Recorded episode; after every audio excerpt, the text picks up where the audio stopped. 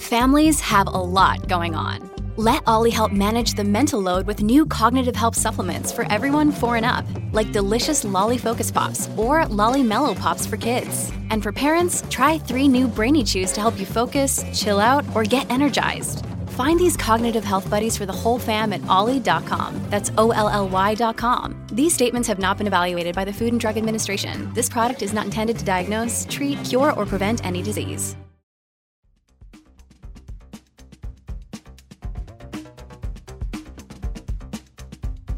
La tribuna presenta las noticias más importantes del día. A continuación, le brindamos las cinco noticias más importantes de hoy lunes 31 de octubre del 2022. Copeco declara alerta verde todo el territorio nacional de Honduras. La Secretaría de Gestión de Riesgos y Contingencias Nacionales, COPECO, declaró este lunes alerta verde por 48 horas a partir de las 9 de la mañana del martes 1 de noviembre en todo el territorio nacional por la formación en el Atlántico de la tormenta tropical Lisa en el Centro de Estudios Atmosféricos, Oceanográficos y Sísmicos CENAOS de Copeco se ha formado la tormenta tropical Lisa y se ubica hoy lunes 31 de octubre al sur de Jamaica a más de 600 kilómetros de distancia al este del Cabo de Gracias a Dios y se desplaza en dirección a Belice con una velocidad de 22 kilómetros por hora.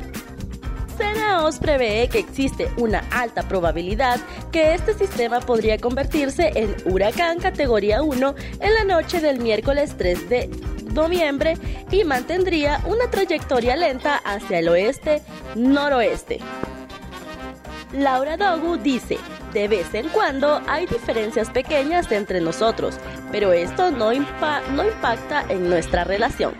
La embajadora de Estados Unidos en Honduras, Laura Dogu, manifestó este lunes que pueden haber pequeñas diferencias, pero que no impactan en la relación bilateral entre Honduras y Estados Unidos. De vez en cuando hay diferencias pequeñas entre nosotros, pero esto no impacta en nuestra relación bilateral, dijo la diplomática en una comparecencia de prensa.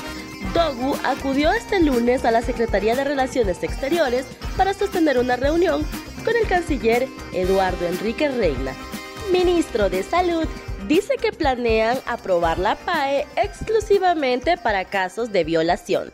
El titular de la Secretaría de Salud, José Manuel Matthew, dijo este lunes que la pastilla anticonceptiva de emergencia PAE será aprobada solamente para casos de violación.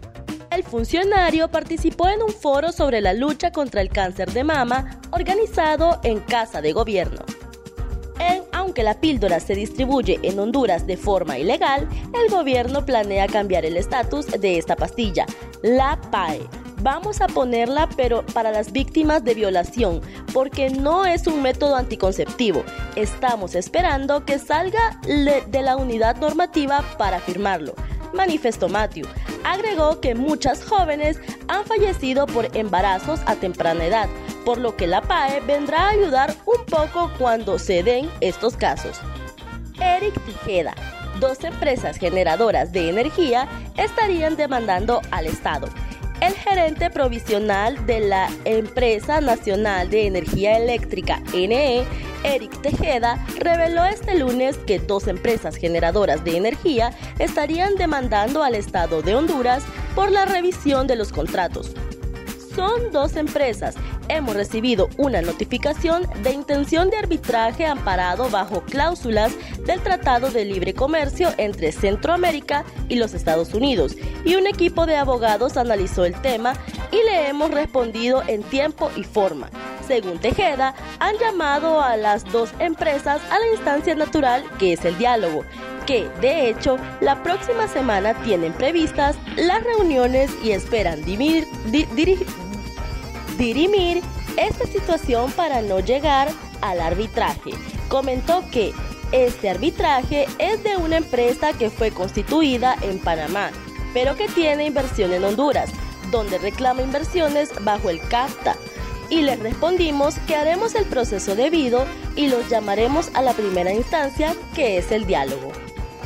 Medidas de ahorro en vez de subsidio, insiste la coalición patriótica las autoridades de gobierno deben promover las medidas de ahorro a cambio de millonarios subsidios a los combustibles en base a préstamos que al final serán pagados por el pueblo hondureño, insistieron directivos de la coalición patriótica de Solidaridad. Tenemos que buscar otras medidas para paliar un poco el impacto que pueden tener estas alzas a los carburantes en el mercado nacional y detener la inflación, no mediante préstamos para subsidios como está sucediendo, planteó el presidente de la coalición patriótica, Juan Carlos Rodríguez. Estas fueron las cinco noticias más importantes de hoy lunes 31 de octubre del 2022. Para conocer más detalles, ingresa a nuestra página web www.latribuna.hn y síguenos en nuestras redes sociales. Muchas gracias por tu atención y feliz inicio de semana te desea el equipo de Diario La Tribuna.